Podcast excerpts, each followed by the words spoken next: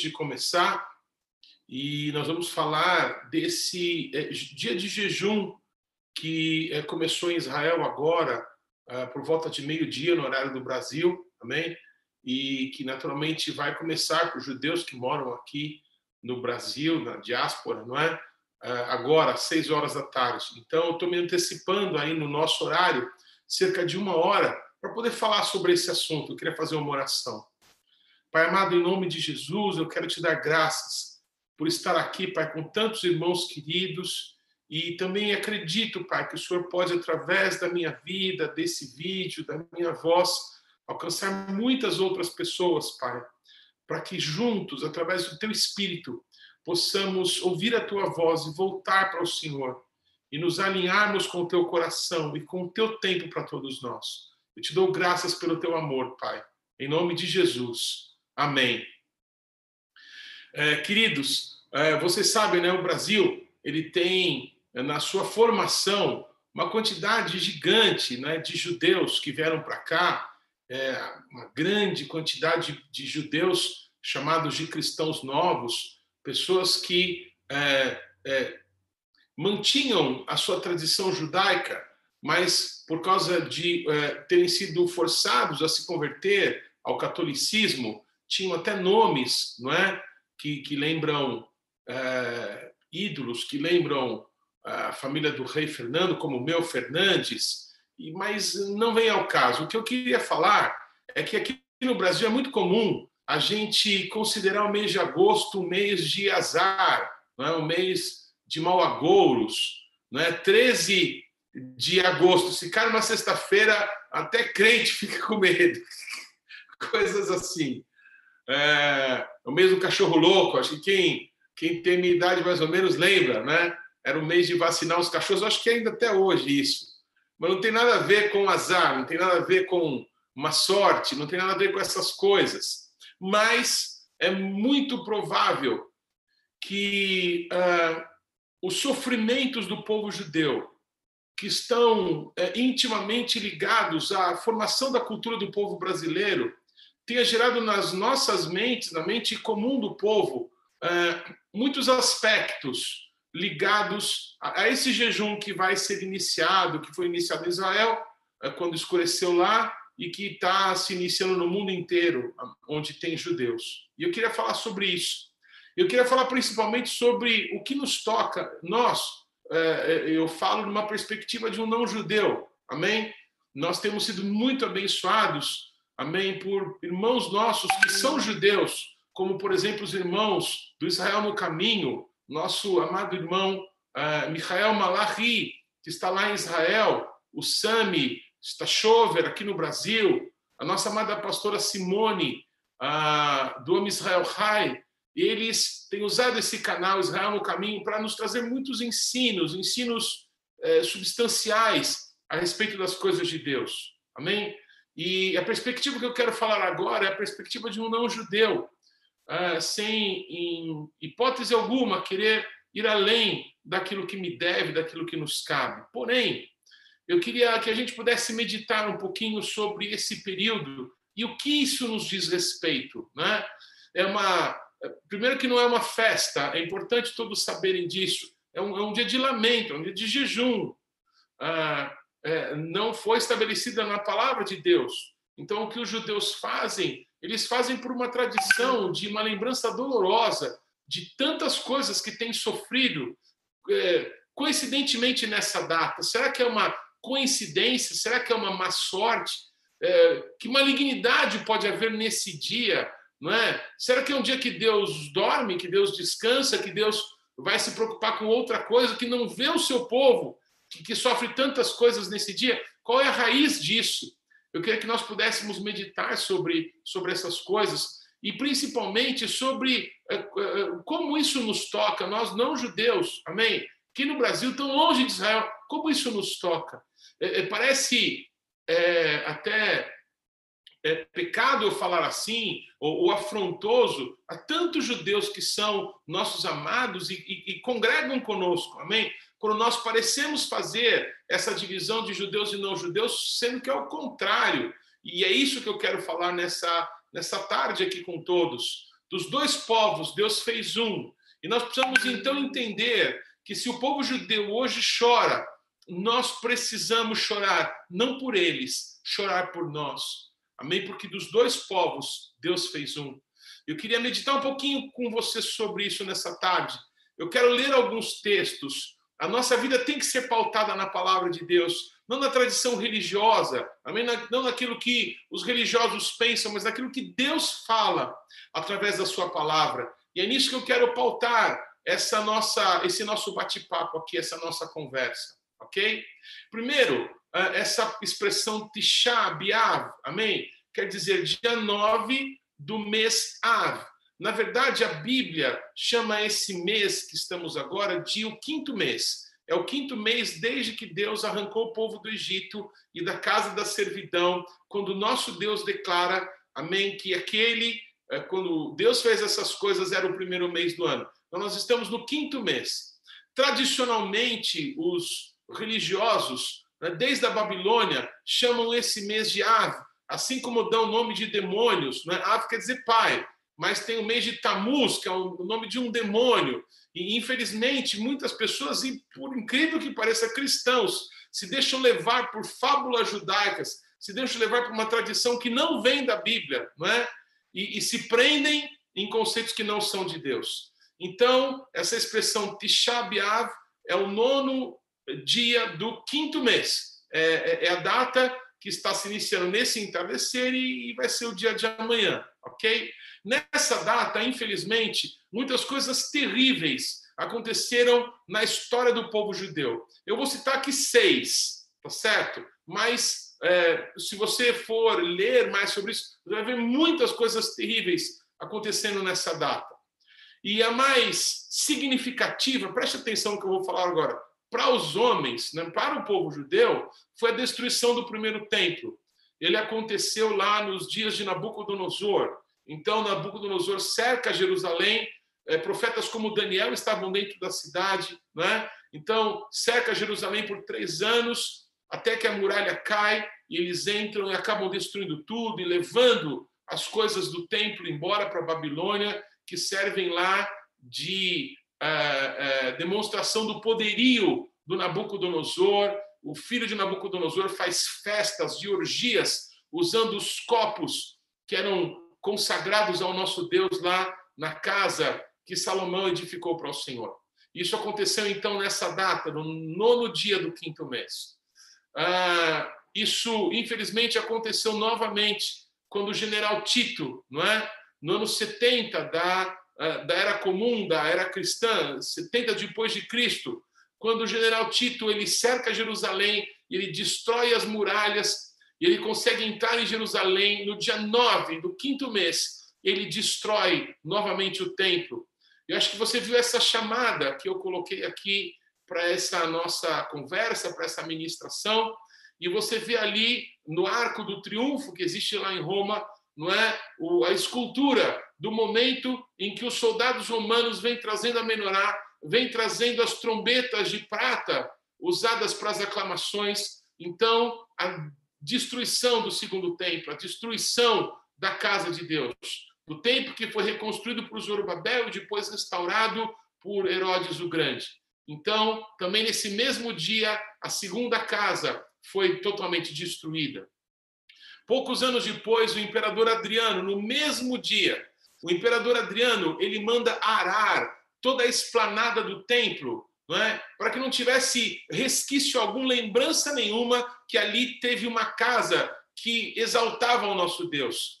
E aquele maldito imperador romano, Adriano, ele também manda mudar o nome de Jerusalém, a cidade do grande rei, para Aélia Capitolina, essa maldade, essa tentativa satânica de apagar da história, amém? Aquilo que Deus estabeleceu também aconteceu no dia 9 do quinto mês, amém? Poucos anos depois da destruição do segundo templo.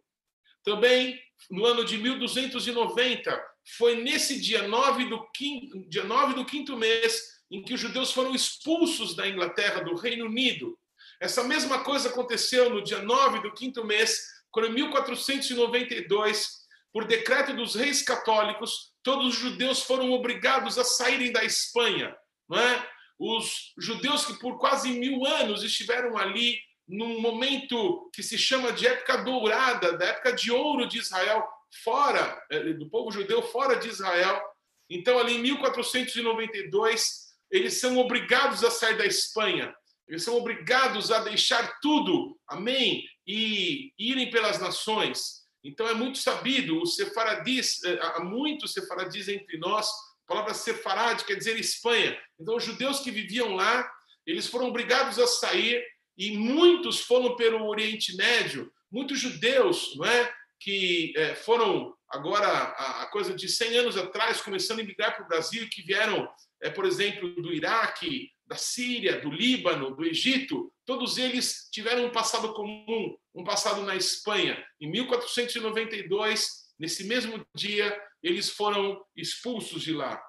Também aconteceu é, que é, a Primeira Guerra Mundial se iniciou nesse mesmo dia, dia 9 do quinto mês do calendário segundo Deus.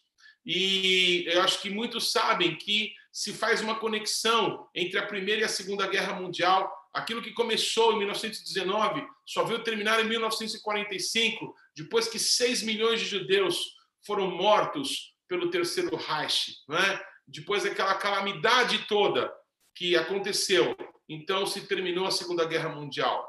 Ou seja, os judeus vinculam esse dia como um dia de tristeza, como um dia de dor, como um dia de prantear, não é? O fato da casa de Deus ter sido destruída, é? Ainda hoje, em todos os casamentos de Deus no mundo inteiro, um momento em que se quebra o copo, fazendo uma alusão àquele texto de Joel, é? que no momento mais feliz da vida do casal, eles têm que lembrar que a casa de Deus está em ruínas, foi destruída. O que que essas coisas, tirando os vínculos religiosos, os vínculos, os vínculos de tradição religiosa, o que essas coisas falam para nós, para o nosso coração hoje? Então, quando nós inicialmente falamos sobre esse dia e sobre as desgraças que aconteceram para o povo de Deus nessa data, nós, é, infelizmente, talvez deixamos de lado, talvez a raiz de todo mal, a raiz de todo problema. A culpa é de Deus. Quer dizer que Deus ficou mal de uma hora para outra, Deus está agora marcando uma data para ferir e para destruir o seu povo. Esse é o Deus que nós servimos? Não, o Deus que nós servimos é bom. O amor dele dura para sempre e a fidelidade dele vai de geração em geração. Então, nós precisamos, amém, ter em mente que o problema não está em Deus. Sempre que o povo de Deus passa por angústias, o povo de Deus tem que lembrar, e para isso Deus levanta os profetas, e essa é a palavra profética. Vocês deixaram a Deus, vocês deixaram a palavra, precisam voltar para Ele. Então, se vocês me permitirem, eu gostaria de ler a Bíblia com vocês e de mostrar aonde começou esse mal. Esse mal começou por causa da incredulidade. Está escrito no livro de Números, no capítulo 13, não é? Quando nosso Deus ordena que Moisés envie 12 espias para olhar a terra prometida. Olha que coisa, por favor, pensem nisso. O nosso Deus tinha uma promessa, o nosso Deus tinha um presente, ele tinha um lugar de paz, um lugar de sossego, um lugar de descanso para o seu povo. E o nosso Deus, quando arranca o seu povo do Egito e da casa da servidão, ele leva o seu povo ali quase que na entrada dessa terra e, e manda Moisés é, que enviasse 12 espias para que eles pudessem ver a terra, para que pudessem buscar de Deus a estratégia para a conquista, para a posse da terra. Mas quando aqueles espias voltam, infelizmente dois grupos se manifestam. E esses dois grupos, é muito importante que possamos meditar a respeito dos números desses dois grupos. Enquanto dez tiveram um relato maligno de incredulidade que contaminou toda a nação de Israel. A Bíblia diz que esses dez morreram de praga, porque eles levaram o povo de Deus à incredulidade. Dez fora da totalidade. Aqueles dez, é, a gente poderia dizer que todo mundo, todo mundo chegou à mesma conclusão. O nosso Deus é fraco, o nosso Deus nos tirou do Egito, mas ele não tem poder para nos fazer possuir a terra prometida. Ele nos trouxe até aqui, mas agora é cada um por si. Essa incredulidade gerou uma desgraça para o povo de Israel. E sabe que dia aconteceu isso? No nono dia do quinto mês. Isso aconteceu antes da destruição do primeiro templo, antes da destruição do segundo templo. Isso aconteceu antes de Adriano querer chamar Jerusalém de Hélio Capitolina. Isso aconteceu antes dos judeus serem expulsos da Inglaterra e dos judeus serem expulsos da Espanha. Isso aconteceu antes da Primeira e da Segunda Guerra Mundial. Eu quero ler o relato da Bíblia, o que aquelas pessoas falaram. Então preste atenção: enquanto dez que representam todo mundo, falaram coisas contra o nosso Deus, Deus tinha duas testemunhas. Eu quero declarar que Deus sempre terá duas testemunhas, porque com duas testemunhas se prova toda coisa debaixo do céu. Amém, amados? Então eu queria que vocês, por favor, estão me acompanhando, pudessem ouvir esse relato, pudessem ouvir essa palavra. Está escrito então em Números, capítulo 13. Eu vou ler do versículo 25 até o 33 e ainda capítulo 14, do versículo 1 ao 32. É um texto longo, mas muito importante para o dia de hoje. Ao cabo de 40 dias, voltaram de espiar a terra. Caminharam e vieram a Moisés e a Arão e a toda a congregação dos filhos de Israel no deserto de Parã e a Cádiz. Deram-lhes conta a eles e a toda a congregação e mostraram-lhes o fruto da terra relataram a Moisés e disseram: Fomos à terra a que nos enviaste, e verdadeiramente ela mana leite e mel. Esse é o fruto dela. O povo, porém, que habita nessa terra é poderoso, e as cidades muito grandes e fortificadas. Também ali vimos os filhos de Anak, os amalequitas, habitam na terra do Negev, os heteus, os jebuseus e os amorreus habitam na montanha. Os cananeus habitam ao pé do mar e pela ribeira do Jordão. Então Caleb fez calar o povo perante Moisés e disse: Eia, subamos e possuamos a terra, porque certamente prevaleceremos contra ela. Porém, os homens que com ele tinham subido disseram: Não poderemos subir contra aquele povo, porque é mais forte do que nós.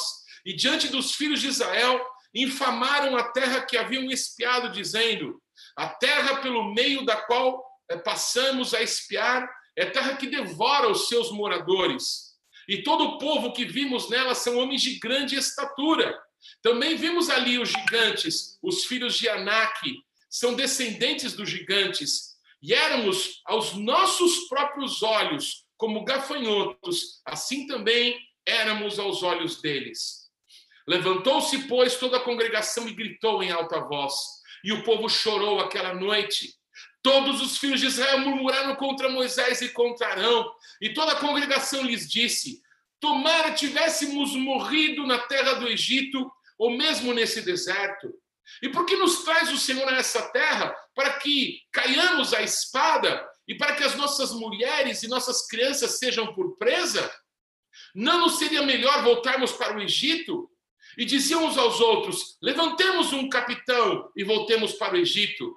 Então Moisés e Arão caíram sobre o seu rosto perante a congregação dos filhos de Israel. E Josué, filho de Num, e Caleb, filho de Jefoné, dentre os que espiaram a terra, rasgaram as suas vestes e falaram a toda a congregação dos filhos de Israel, dizendo: A terra pelo meio da qual passamos a espiar é terra muitíssimo boa se o Senhor se agradar de nós, então nos fará entrar nessa terra e nos dará terra que mana leite e mel. Então somente não sejais rebeldes contra o Senhor e não temais o povo dessa terra, porquanto como pão os podemos devorar. Retirou-se deles o seu amparo, o Senhor é conosco, não os temais. Apesar disso, toda a congregação disse que os apedrejassem, Porém, a glória do Senhor apareceu na tenda da congregação a todos os filhos de Israel. Disse o Senhor a Moisés: Até quando me provocará esse povo? E até quando não crerá em mim? A despeito de todos os sinais que fiz no meio deles. Com pestilência os ferirei e deserdarei. E farei de ti povo maior e mais forte do que esse. Respondeu Moisés ao Senhor: Os egípcios não somente ouviram que com tua força fizeste esse povo é, do meio deles, subir esse povo do meio deles, mas também o disseram aos moradores desta terra. Ouviram que tu, ó Senhor, estás no meio desse povo, que face a face, ó Senhor, lhes apareces. Tua nuvem está sobre eles e vais adiante deles numa coluna de nuvem de dia e numa coluna de fogo de noite.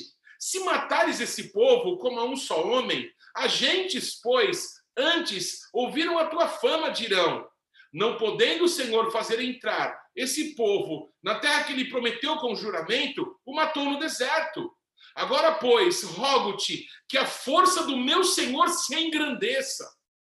Como tens falado, dizendo: O Senhor é longânimo e grande em misericórdia, que perdoa a iniquidade e a transgressão, ainda que não inocenta o culpado, e visita a iniquidade dos pais nos filhos até a terceira e quarta geração.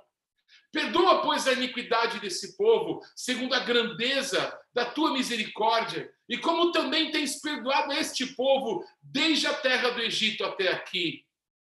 Tornou-lhe o Senhor, segundo a tua palavra, eu lhes perdoei.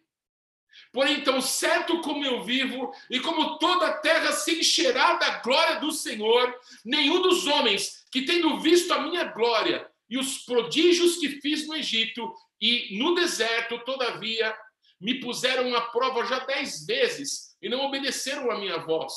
Nenhum deles verá a terra que com juramento prometi a seus pais. Sim, nenhum daqueles que me desprezaram haverá.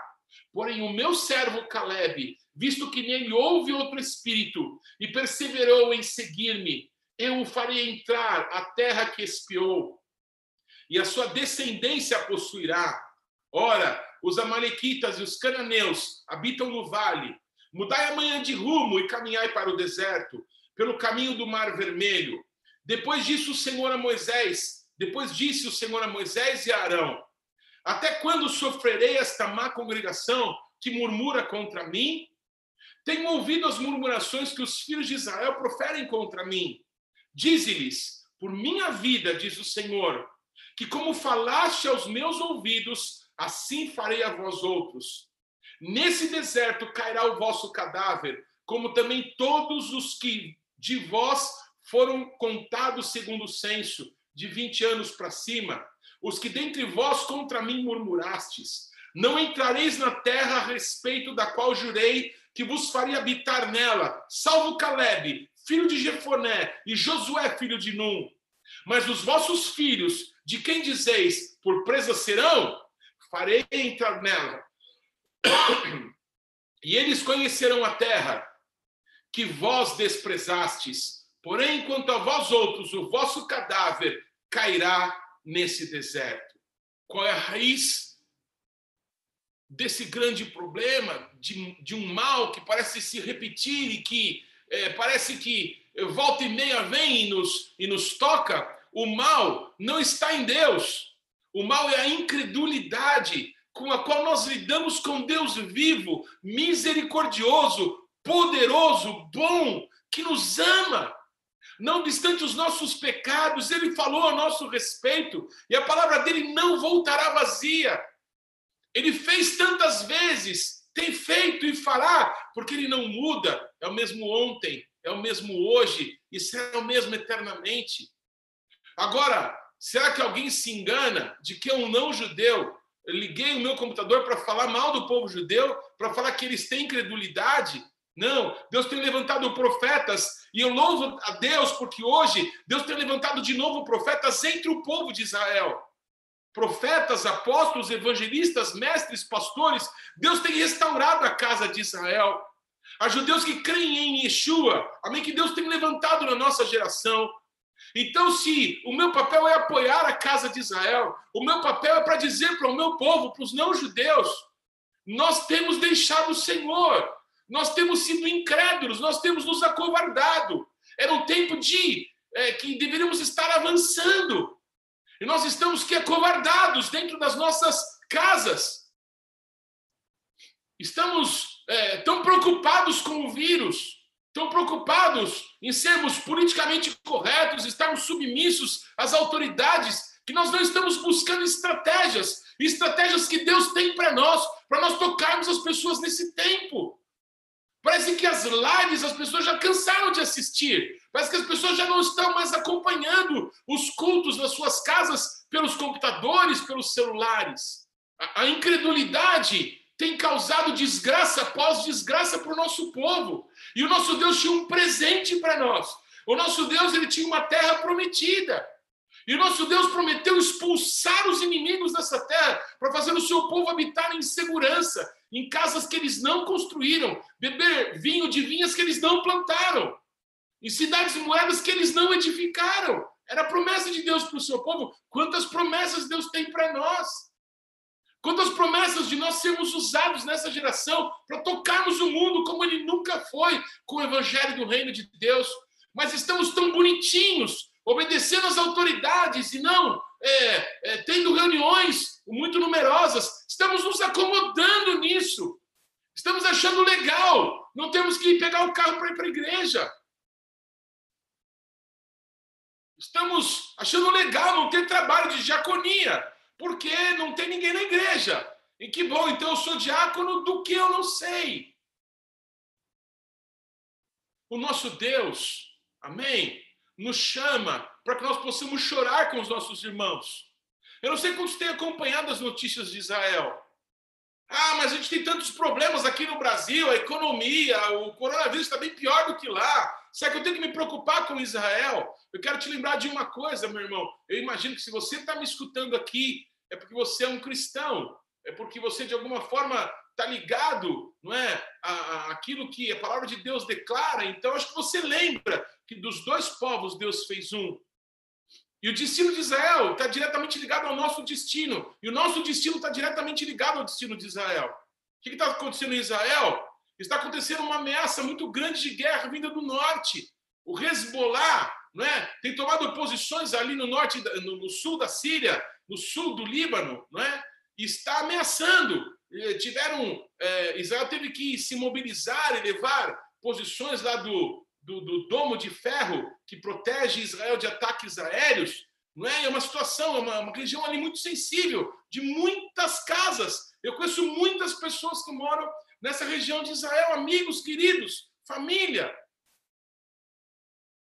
Amados, Israel está vivendo um, um, cataclisma. Existem é, é, é, reuniões é, contra o governo todos os dias, em várias cidades do país. Parece que o povo judeu, assim como nós, nos esquecemos que não é nem para a direita nem para a esquerda. Nós estamos ainda gastando tempo com partidarismo. O nosso lugar não é nem para a direita nem para a esquerda. O nosso Deus, quando fez o povo entrar na terra prometida, disse para Josué: Josué, a minha arca ela vai ficar mais ou menos uns 900 metros na frente do meu povo. Não se desvie nem para a direita nem para a esquerda. Para a direita ou para a esquerda é desvio.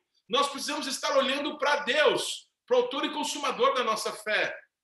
O tempo que vivemos não é apoiar A ou B, mas é olharmos para os céus e fazermos aquilo que a Bíblia nos declara e confiarmos em Deus e sermos as pessoas da fé, aqueles que vão ser os proclamadores da palavra e que vão ser os primeiros a crer nela, porque a fé vem por ouvir a palavra de Deus. Deus tem tantas promessas para o Brasil, Deus tem tantas promessas para a igreja no nosso tempo. Então, se nós ouvimos essas promessas, nós temos que ser os primeiros a tomar atitudes para que elas se cumpram, porque a fé sem obras é morta. Foi a incredulidade que fez tanta desgraça cair sobre o povo de Israel historicamente. Eu não quero que mais desgraça caia sobre nós, mas o problema é o mesmo. Se chama incredulidade. Eu sempre me emociono muito a lembrar de um poeta, um poeta inglês que viveu no século XVI. Ele chamava John Donne. Ele foi um homem tão pobre, tão pobre, tão miserável, ele se casou e teve 12 filhos. E em 16 anos de matrimônio, ele teve 12 filhos. E a sua esposa faleceu no nascimento do 12 filho. Num dos filhos desse homem, ele não tinha dinheiro para sepultar o seu próprio filho. E ele chegou numa época da sua vida a defender o suicídio. Até o momento em que ele conheceu Jesus de verdade. Ele teve um encontro com Cristo e a vida dele foi mudada. Esse homem, alguns anos depois, ele foi ordenado pastor. E ele se transformou num decano. Ele ficou velhinho, amém? E foi uma pessoa bem importante na Catedral é, São St. Paul, lá em Londres, St. Paul Cathedral, em Londres. E esse homem escreveu alguns versos que ficaram eternizados no cinema, em músicas.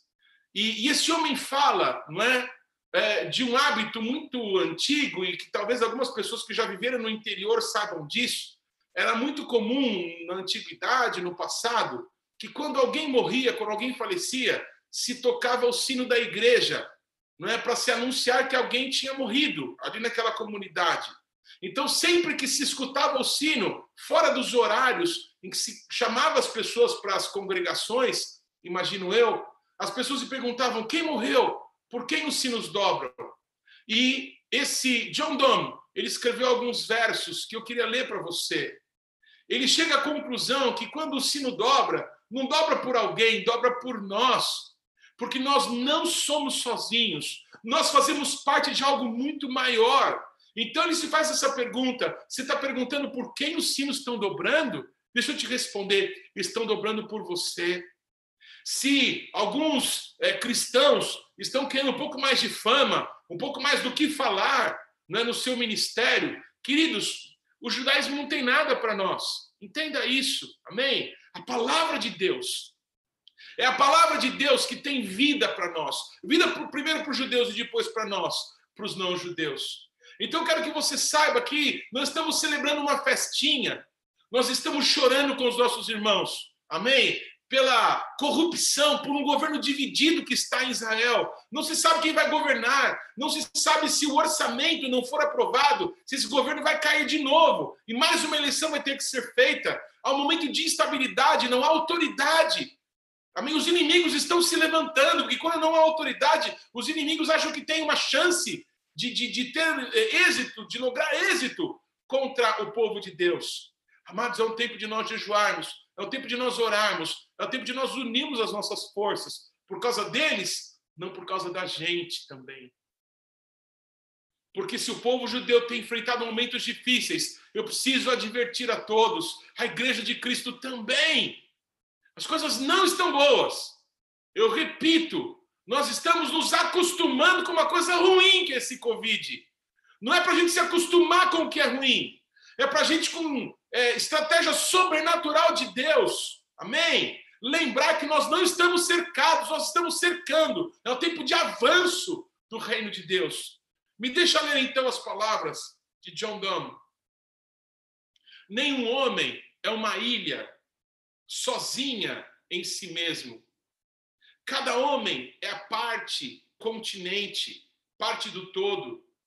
Se um pequeno seixo, se uma pequena pedrinha for levado pelo mar, a Europa fica menor. A morte de qualquer homem me diminui, porque eu sou parte da humanidade. E por isso, nunca procure saber por quem os sinos dobram. Eles dobram por você. Amados, se o povo judeu vai chorar, nós vamos chorar com eles. Se o povo judeu vai lamentar porque a casa de Deus há quase dois mil anos foi destruída, eles não percebem que uma casa espiritual começou a ser erguida através de Yeshua sendo ele mesmo a principal pedra de edificação. Eles não conseguem ver isso, queridos, a culpa é nossa porque não choramos bastante ainda por eles. A culpa é nossa porque não causamos ciúmes bastante a eles para que eles voltem para Deus e busquem o Senhor. Nós temos provocado risos eles dizem: esses não-judeus não entendem de nada, eles não conhecem a palavra. Eles falam de coisas absurdas e falam de teorias absurdas, coisas que não estão na Bíblia.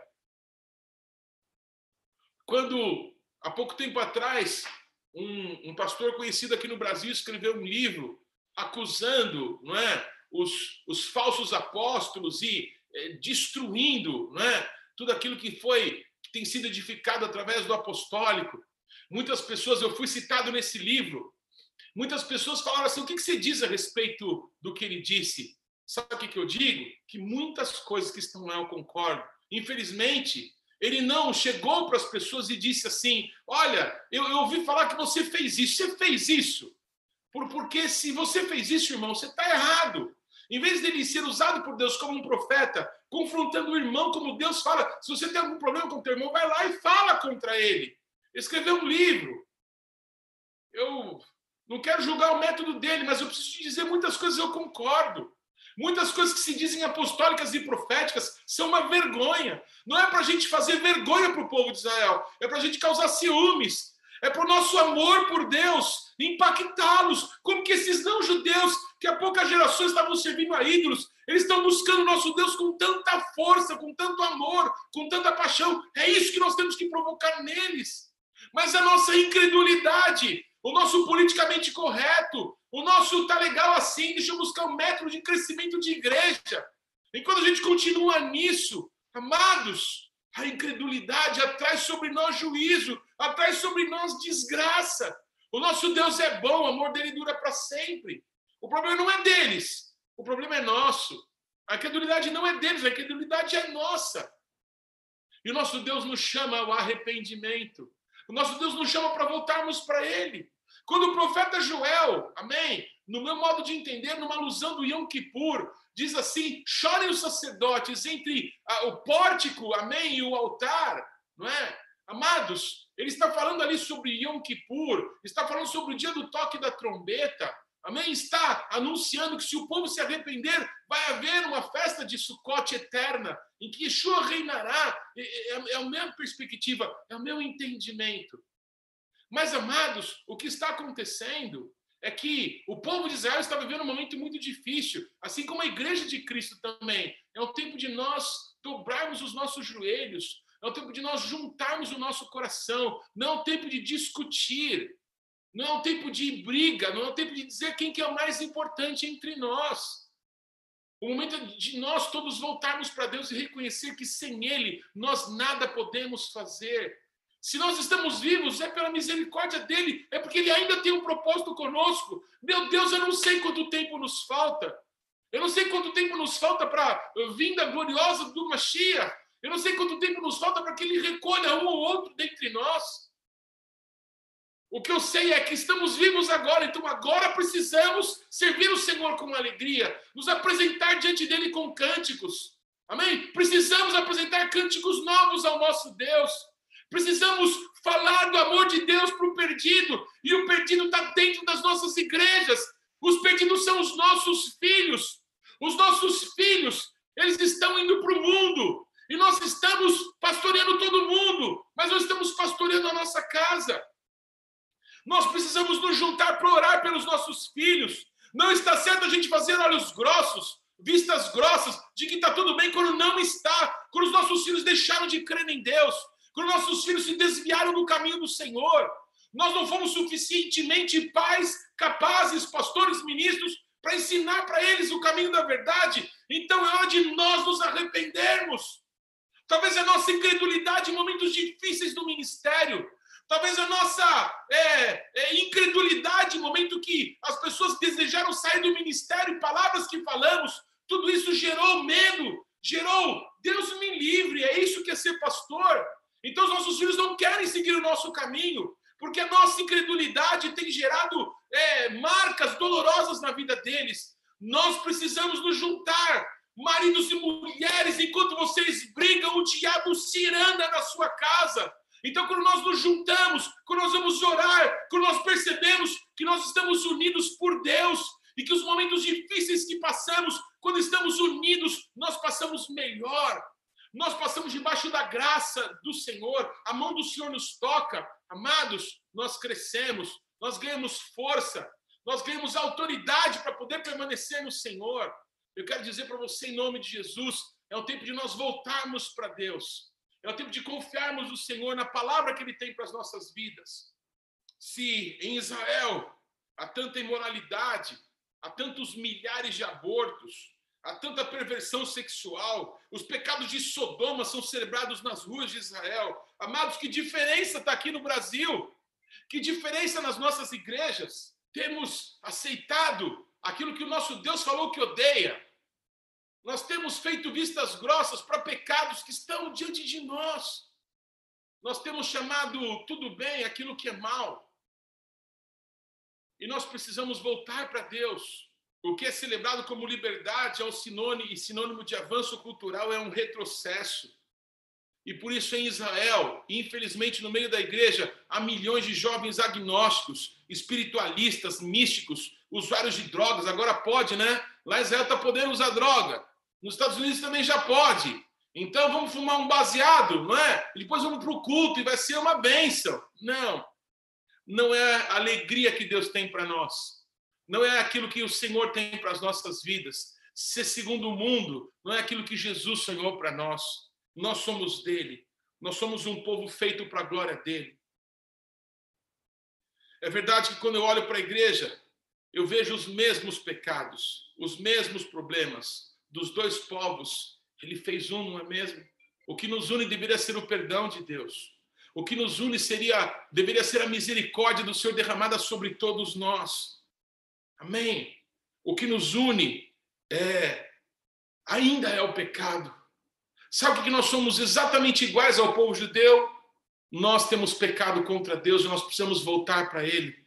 Nós precisamos, amém, colocar os nossos olhos de novo no Senhor e perceber que nós temos agido como idólatras e incrédulos, temos cometido perversidade e feito o nome do nosso Deus ser blasfemado entre aqueles que não o conhecem. Ah, filho de pastor. Ah, crente. Ah, isso, aquilo. Nós precisamos voltar para Deus. Os casais ainda quebram copos em seus casamentos para lembrar a destruição do templo, mas não entendem o chamado de Deus para um verdadeiro Yom Kippur, onde todos deveríamos chorar, porque todos nós demos as costas ao nosso Deus. Quem sabe, irmãos, esse próximo Yom Kippur não vai ser o último. É possível. Nós vamos esperar até lá para que a gente possa chorar mais uma vez, para que a gente possa fazer mais um ato religioso. E nós, os não cristãos, vamos tentar aprender um pouquinho mais o que os judeus fazem no Yom Kippur para a gente reproduzir. Será que é isso que o nosso Deus está, amém, nos chamando para fazer? E esse jejum, amém? Devemos então é, jejuar? Vamos jejuar então? Então vamos jejuar. É, por que mesmo? Para que mesmo? Como mesmo? Eu queria encerrar esse tempo lendo o que o nosso Deus fala em Isaías capítulo 58. Lembrando antes que em Isaías capítulo 1, o nosso Deus fala assim: Eu não suporto mais essas festas que vocês chamam de solenes, Mikrai Kodesh, Moedim Adonai, as festas do Eterno, santas convocações, eu não suporto mais essas festas. Quando vocês começam a cantar, eu não suporto. O nosso Deus fala isso em Isaías capítulo 1. Você acha que ele fala para o povo judeu? Não, ele fala para todos nós.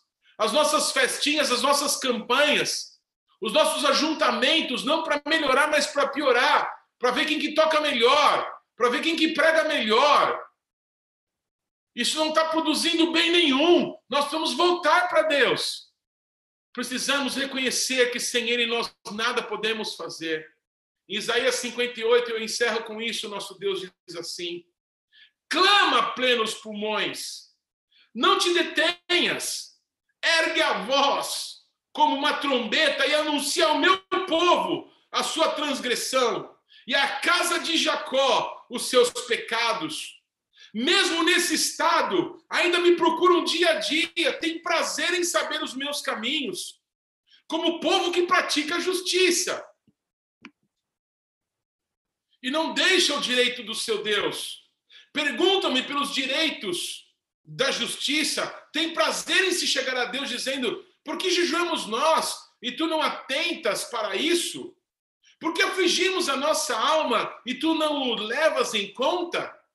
Eis que no dia em que jejuais, cuidais dos vossos próprios interesses e exigis que se faça todo o vosso trabalho.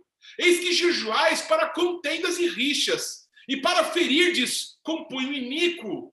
Jejuando assim como hoje, não se fará ouvir a vossa voz no alto. Seria esse o jejum que eu escolhi?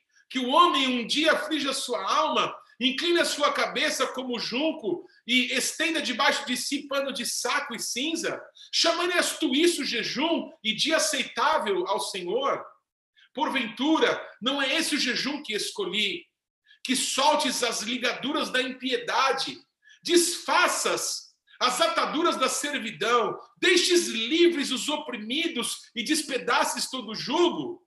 Porventura não é, não é também que repartas o teu pão com o faminto e recolhas em casa os pobres desabrigados, e se o vires nu, cubras, e não te escondas do teu semelhante? Então romperá a tua luz como a alva, a tua cura brotará sem detença, a tua justiça irá diante de ti, e a glória do Senhor será a tua retaguarda. Então clamarás, e o Senhor te responderá. Gritarás por socorro, e ele dirá: Eis-me aqui. Se tirares do meio de ti o jugo, o dedo que ameaça, o falar injurioso, se abrires a tua alma ao faminto e fartares a alma aflita, então a tua luz nascerá nas trevas e a tua escuridão será como meio-dia. O Senhor te guiará continuamente, fartará a tua alma até em lugares áridos e fortificará os teus ossos. Serás como um jardim regado e como um manancial cujas águas jamais faltam. Os teus filhos edificarão as antigas ruínas. Levantarás os fundamentos de muitas gerações e serás chamado reparador de brechas e restaurador de veredas, para que o país se torne habitável se desejares o pé de profanar o Shabat e de cuidar dos teus próprios interesses no meu dia santo, se chamares ao Shabat deleitoso e santo dia do eterno, digno de honra, e honrardes, não seguindo os teus caminhos, não pretendendo fazer a tua própria vontade, nem falando palavras vãs, então te deleitarás no Senhor. Eu te farei cavalgar sobre os altos da terra e te sustentarei com a herança de Jacó, teu pai porque a boca do Eterno o disse.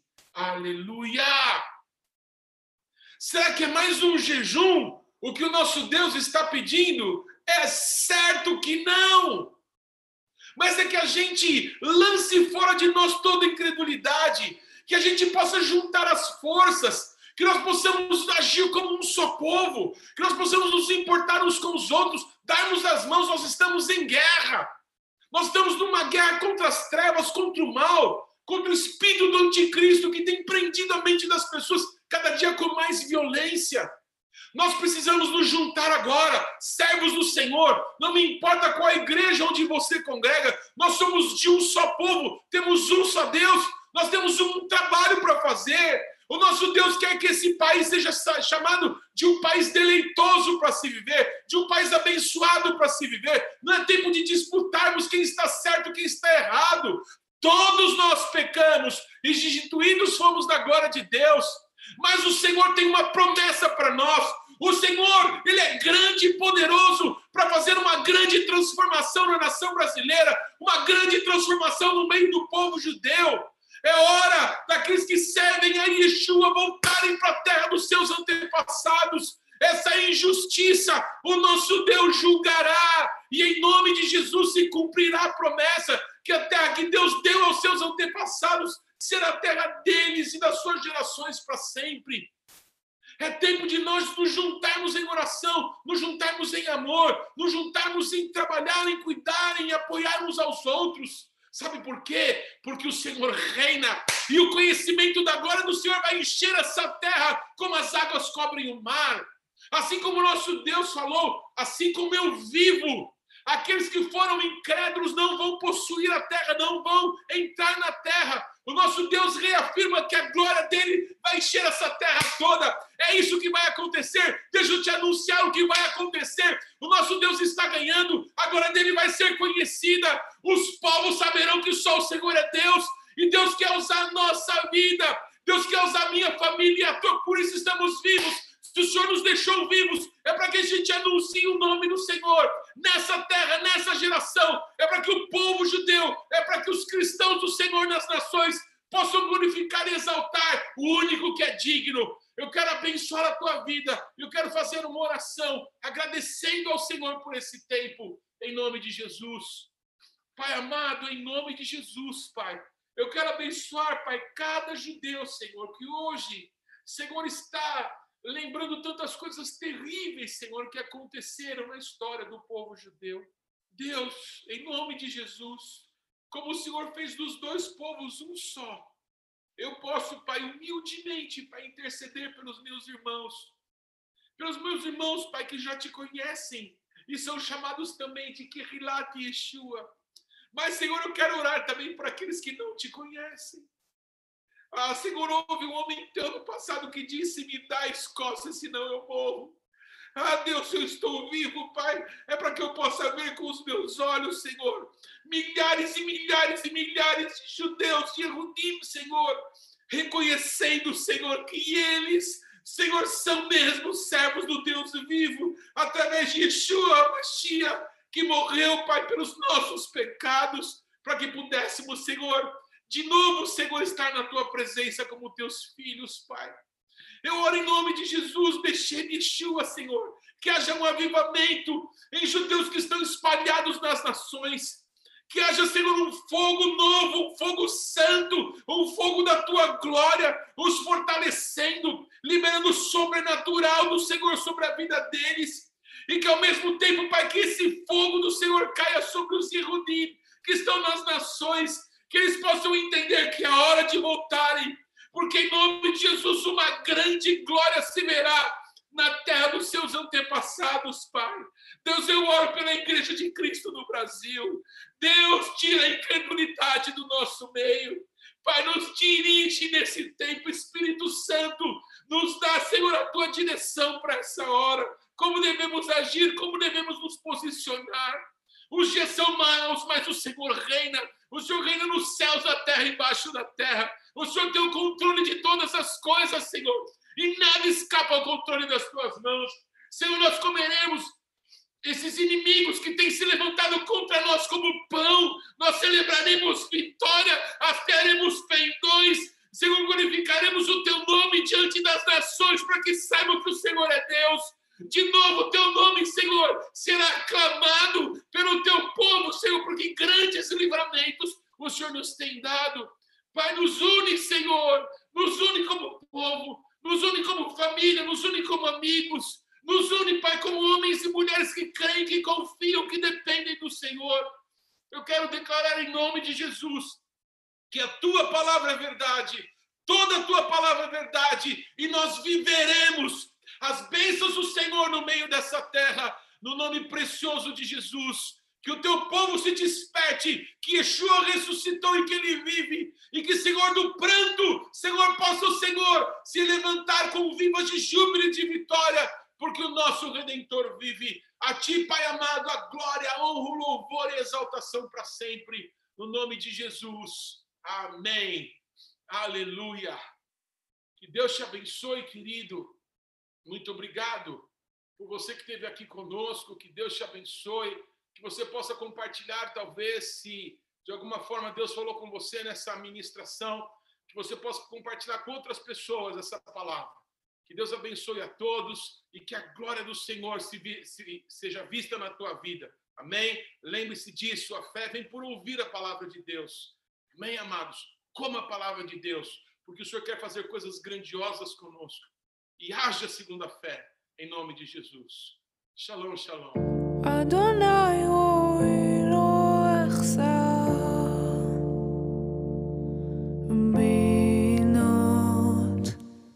דשר בצני